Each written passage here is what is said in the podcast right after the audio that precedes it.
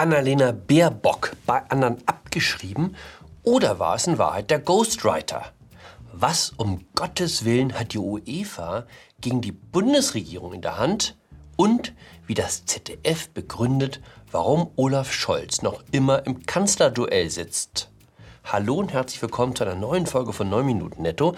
Mein Name ist Jan Fleischhauer, ich bin Kolumnist beim Fokus und wir schauen hier gemeinsam auf die Lage in Deutschland. Ich habe am Wochenende etwas ganz Verrücktes getan. Ich habe das Buch von Annalena Baerbock gelesen. Alle Welt sagt ja, dass die Grünen der nächsten Regierung angehören werden. Da will man als Journalist vorbereitet sein. Das Interessanteste an dem Buch ist seine Entstehungsgeschichte. In der Verlagsankündigung steht, Annalena Baerbock habe es selbst geschrieben. Hut ab, dachte ich. Viele Leute glauben ja, so ein Buchprojekt erledigt sich quasi nebenbei.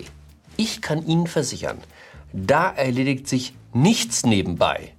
Wenn Sie nicht ein Sabbatical eingereicht haben, geht jeder Abend am Schreibtisch drauf, jedes Wochenende und jeder Urlaub. Die Parteichefin der Grünen kommt regelmäßig erst um 23 Uhr nach Hause, erfährt man in ihrem Buch. Termine, Besprechungen, dann noch eine Podiumsdiskussion oder Talkshow. So schildert sie ihren Tag. Und danach nochmal an den Schreibtisch? Mein allergrößten Respekt. Das schafft nicht mal Angela Merkel. Und die löst bekanntlich vor dem Frühstück schon drei Weltkrisen. Ganz so auf sich allein gestellt war die Autorin dann zum Glück doch nicht, wie man im Kleingedruckten erfährt. In Zusammenarbeit mit Michael Ebmeier steht etwas verschämt auf Seite 4 des Buches.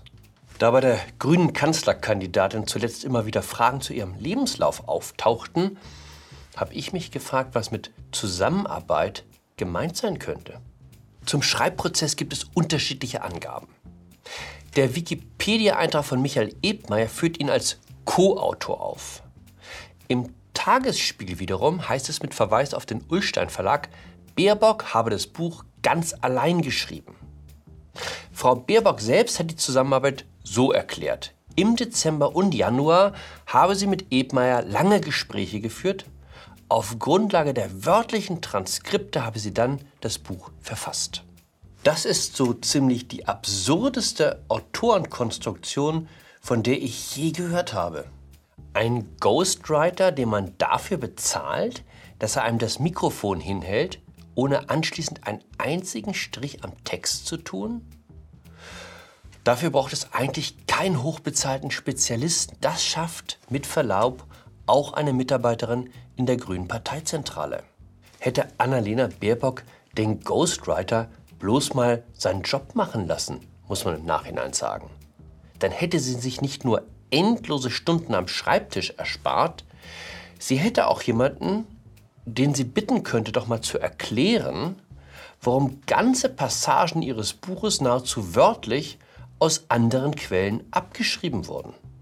Ich würde mich auf Übermüdung rausreden. Wer nach einem 16-Stunden-Tag noch die Nachtlampe anschaltet, um den Menschen draußen im Lande seinen Weg zur Erneuerung aufzuzeigen, hat ein wenig Nachsicht verdient. Ist doch kein Wunder, wenn einem um 1 Uhr morgens ein Plagiat unterläuft. Der Mensch ist doch kein Roboter. Große Empörung über die UEFA, weil sie die EM in vollen Fußballstadien laufen lässt und das auch nicht irgendwo, sondern ausgerechnet in Hochrisikostädten. London ist Virusvariantengebiet. St. Petersburg, eine andere Austragungsstätte, verzeichnete diese Woche bei den Corona-Toten ein All-Time-High. Die Behörden meldeten am Montag 110 Todesfälle innerhalb von 24 Stunden. Entsprechend groß ist die Besorgnis. Die Spiele wie vorgesehen abzuhalten sei unverantwortlich, erklärte Innenminister Horst Seehofer. Bedenklich. Ein Urteil des Bundesfinanzministers. Falsch, sagte Gesundheitsminister Jens Spahn. Eines verstehe ich nicht. Ich dachte, die Politik habe es in der Hand zu sagen, was geht und was nicht. Haben wir nicht in den vergangenen 14 Monaten erlebt, dass gewissermaßen im Vorbeigehen beinahe jedes Grundrecht außer Kraft gesetzt wurde? Und die gleichen Leute, die den Einzelhandel und den Tourismus komplett stilllegten, schaffen es jetzt nicht, den Fußballbossen Vorgaben zu machen, wo gespielt wird und zu welchen Bedingungen? Was um Gottes Willen hat die UEFA gegen die Bundesregierung in der Hand? Klar, Berlin kann dem Fußballverband nicht die Austragungsstätten diktieren. Aber man könnte zum Beispiel alle deutschen Fans nach der Rückkehr aus London oder St. Petersburg zwangsweise in Quarantäne nehmen. Ich bin sicher, das würde den einen oder anderen Schlachtenbummler zum Nachdenken bringen, ob sich die Teilnahme an der großen Corona-EM-Party wirklich lohnt. Armin Laschet, der Kanzlerkandidat der CDU, war bei Sophia Tomalla zu Gast. Ich verstehe seine Wahl. Ich habe Frau Tomalla einmal bei Markus Lanz getroffen. Danach sind wir zusammen mit dem ICE nach Berlin zurückgefahren. Ich kann nur das Beste über sie sagen. Erstens sieht sie blendend aus. Ich darf das sagen. Ich gehöre ja nicht zu den Leuten, die der Überzeugung sind, dass Aussehen keine Rolle spielt. Und zweitens ist Frau Tomalla nicht auf den Kopf gefallen. Große Häme trotzdem in den interessierten Kreisen, weil Lasche zuvor das Angebot ausgeschlagen hatte, sich mit dem YouTuber Riso zu zeigen. Tomalla statt Riso, ha ha ha, hieß es. Auch Riso hatte die Absage schlecht aufgenommen. Wenn man sich dann für diese Generation basically, und das strahlt das, finde ich, aus, nicht mal einen Abend freinimmt für den ganzen Wahlkampf, dann glaube ich einfach, ist das ein schlechtes Zeichen. Basically. Yo man. Ich will dem YouTuber nicht zu nahe treten, aber Vertreter der jungen Generation? Ich fürchte, 20-jährige Erstwähler kennen Rezo gar nicht. Oder sie halten ihn für so einen Onkel im Netz, der seine Haare blau färben muss, damit man ihn für jung hält. Das gleicht aus Sicht der Generation Z einem Todesurteil. Ist so wie der Gemeinschaftskundelehrer, der ständig voll krass und geil sagt, damit man denkt, er sei eine echt coole Socke.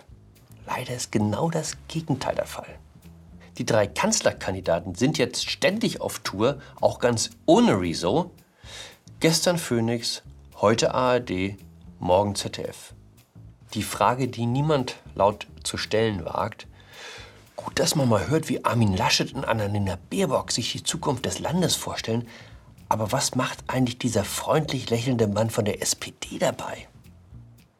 Wenn man die Umfragezahlen zugrunde legt, hätte Christian Lindner von der FDP allemal so viel Anrecht auf einen Platz in der Kanzlerkandidatenrunde wie Olaf Scholz.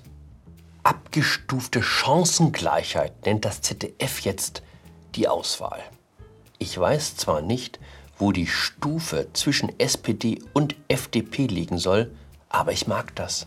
Ich fand das schon immer etwas schäbig, wenn man uns alte weiße Männer einfach so zur Seite kippt, weil wir nicht mehr mächtig und wichtig sind. Meinetwegen kann Scholz auch noch in vier Jahren im Kanzlerduell sitzen. Wenn ich im Rundfunkrat wäre, würde ich sagen, der Platz ist ihm sicher. In dem Sinne, bleiben Sie fair, bleiben Sie ausgeglichen, bleiben Sie mir gewogen. Ihr Jan Fleischhauer.